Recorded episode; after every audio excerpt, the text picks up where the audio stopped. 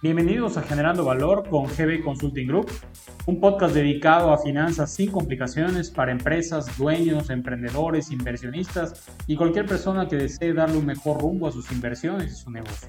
Comenzamos.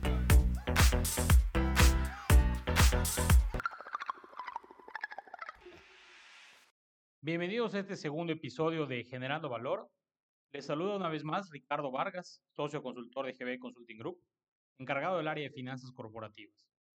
Hoy vamos a continuar platicando de estas herramientas, consejos, indicadores o pasos que hemos definido como centrales para sortear lo que ya algunos analistas y asesores han definido como la era COVID. En esta ocasión vamos a platicar de la brecha o gap de liquidez, o como me gusta a mí llamarle, monitoreo de mis necesidades y excedentes de efectivo. En el primer episodio dijimos que esta herramienta tradicionalmente es utilizada por los tesoreros. Sin embargo, quisiera que le diéramos un enfoque más proactivo a reactivo, tratando de que esta herramienta unifique tres pasos o indicadores que se utilizan en nuestros negocios y para no marearlos me explico de manera sencilla. La mayoría de los tesoreros llevan un indicador de liquidez simple, es decir, miden el nivel de liquidez con el que operan todos los días para saber si existe la posibilidad de girar cheques o lanzar transferencias y pagos o de invertir sus recursos de tesorería al cierre del día. También con este indicador de liquidez saben si deben retener los pagos o ponerse pesados con las salidas de dinero. Por otro lado, cuando nos encontramos analizando un proyecto de inversión, solemos realizar un análisis del flujo esperado para definir nuestras necesidades de recursos y en muchas ocasiones nos sirven para defender estos proyectos con nuestros acreedores bancarios. En palabras sencillas, determinamos cuánto crédito requerimos para inversión y cuánto para apuntalar nuestra operación. Esto es conocido como un crédito de capital de trabajo.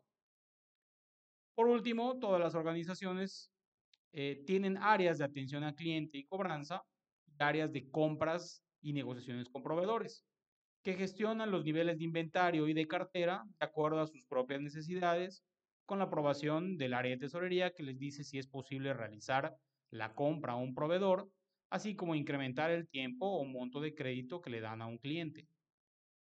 Ahora bien, esta brecha o gap de liquidez que proponemos en GB como monitor de nuestras necesidades y excedentes de efectivo, propone unir estas tres áreas o indicadores o por lo menos alinearlas sobre un mismo objetivo. Y ese objetivo será proteger la liquidez y si es posible, incrementarla. Esto será a través de un reporte en una hoja de cálculo o un sistema, como se le sea más sencillo, que nos va a dar un control detallado por mes y por día de cómo se esperan que estén nuestros niveles de liquidez para poder gestionar de forma proactiva nuestras relaciones con proveedores, acreedores, clientes de forma anticipada y de acuerdo a los momentos exactos en los que requeriremos recursos o en los que tendremos algún excedente que deba ser protegido. ¿Qué es lo que debemos hacer? Como primer paso, en un libro de Excel abriremos 14 pestañas en las que iniciaremos el trabajo de control. La primera hoja nos va a servir como control maestro de salidas y entradas periódicas. Incluso puedes nombrar la hoja de esta manera. En esta hoja registrarás todos los conceptos que se deben cobrar o se deben erogar con las fechas en que se deben cobrar o pagar. Y hago hincapié en que recomiendo que primero pongan sus gastos, por ser la prioridad la obligación de pago, y los ingresos o cobros deben estar en la parte inferior como recursos que ayudan a generar otros recursos para cubrir gastos. No olvides enlistar absolutamente nada, pagos a proveedores, impuestos, créditos bancarios, nómina y de último deja la compra de inventarios programada.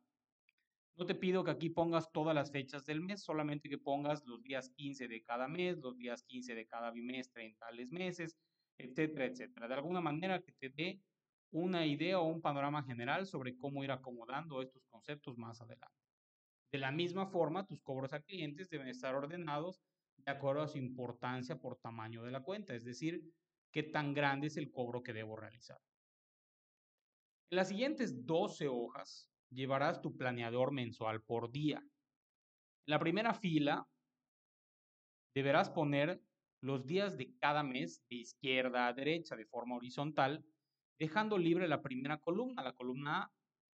En dicha columna vas a anotar primero la palabra saldo de liquidez, que ahí irá eh, a un lado el importe de liquidez que tienes el día en que elaboras este control, cuenta de bancos, en tu cuenta de caja, etc. Posteriormente, hacia abajo, empezarás a enlistar todos los conceptos de salida que tienes en el control maestro. Una vez que termines, pondrás una fila o dejarás una fila para hacer una sumatoria de todas las salidas de cada día.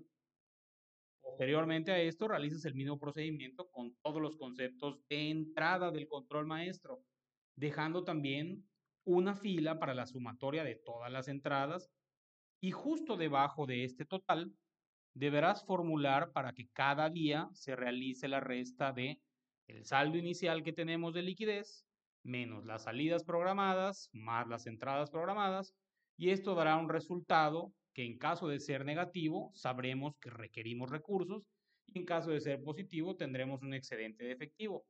Dicho resultado del primer día se lleva al saldo inicial de liquidez del día siguiente para poder continuar con ese control por cada día durante el siguiente año completo. Esto lo vas a repetir en cada una de las hojas de cada mes que esté enlistado.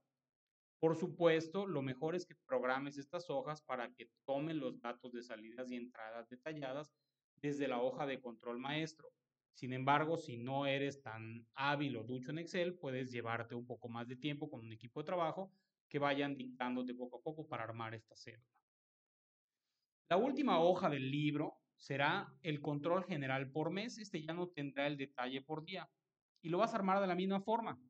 En la primera fila vas a poner los meses del año de manera horizontal sobre los que trabajaste en tus, en tus 12 pestañas anteriores, iniciando de izquierda a derecha, dejando libre la columna A.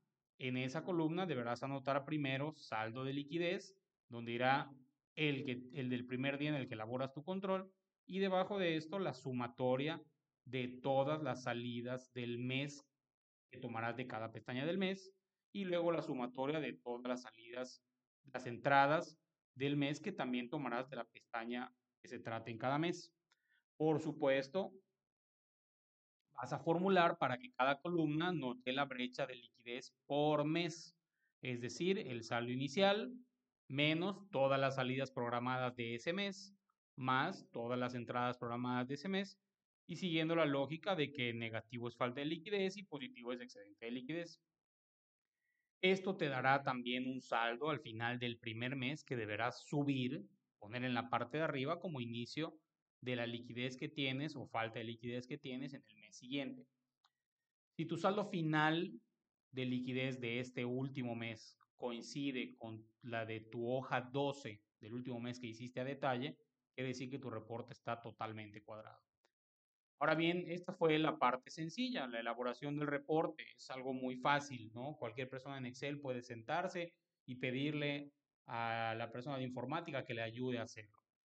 Sin embargo, es momento de utilizar este reporte para poder visualizar de manera gráfica en qué días voy a requerir mayores recursos y en qué días cuento con excedentes que no necesariamente debo despilfarrar. Con esto voy a poder establecer primero negociaciones con mis clientes para ver si es necesario mover fechas o importes de pagos, de cobranza, y cómo estos movimientos van a impactar mi liquidez. Y también voy a poder negociar con mis proveedores las fechas e importes de pago. E incluso, como hemos mencionado ya antes, puedes intentar hacer eh, una alineación o cazar tus flujos de entrada y de salida para no tener que financiar días de cartera. También ese control nos va a servir para que todos los vendedores puedan ver tanto qué pueden vender a crédito y también te dará a ti la pauta para decidir si los debes volver cobratarios además de vendedores. Esto con indicadores y pautas bien definidas de acuerdo a este indicador de brecha de liquidez que tienes. Por último, y no menos importante, ese control y el monitoreo de la evolución que tenga te podrá decir si es justificable conseguir financiamiento para capital de trabajo, porque el negocio es viable desde el punto de vista financiero y de flujo de efectivo, o si solamente estaríamos alargando la agonía, es decir, si nos hemos convertido en zombies, que estamos muertos pero de pie, lo cual es sumamente peligroso, porque además de desgastar nuestro capital, podríamos arrastrar a otros a esta cadena y hacer que la reactivación sea más compleja. También nos dirá si es mejor, y aunque suene feo, decidir cerrar y proteger el capital que tiene la compañía, proteger el capital de nuestros socios, proteger el capital de nuestros inversionistas, proteger nuestro propio capital, para estar preparados para reabrir en cuanto sea posible. Por supuesto, esto es una decisión complicada de tomar. Sin embargo, nuestra ética profesional nos obliga a nosotros en GB como asesores y consultores a ser claros y objetivos y a pensar en términos de pérdidas máximas aceptables. Esto fue todo por hoy. Fue un episodio breve, trataremos de que sean así. Espero que haya sido útil e interesante. Si necesitan ayuda con su brecha o su gap de liquidez, no duden en comunicarse con nosotros. Con todo el gusto del mundo podemos apoyarles. Les agradecemos que nos escuchen. Les invito a que se suscriban a este podcast y a nuestro podcast hermano Chartistas Mexicanos. A que nos den like en Facebook. Estamos como GB Consulting. A que nos sigan en Instagram como GBSG-consultoría Háganos saber sobre sus comentarios o recomendaciones para mejorar este espacio de información que hacemos para ustedes. Les esperamos en el próximo episodio. Gracias.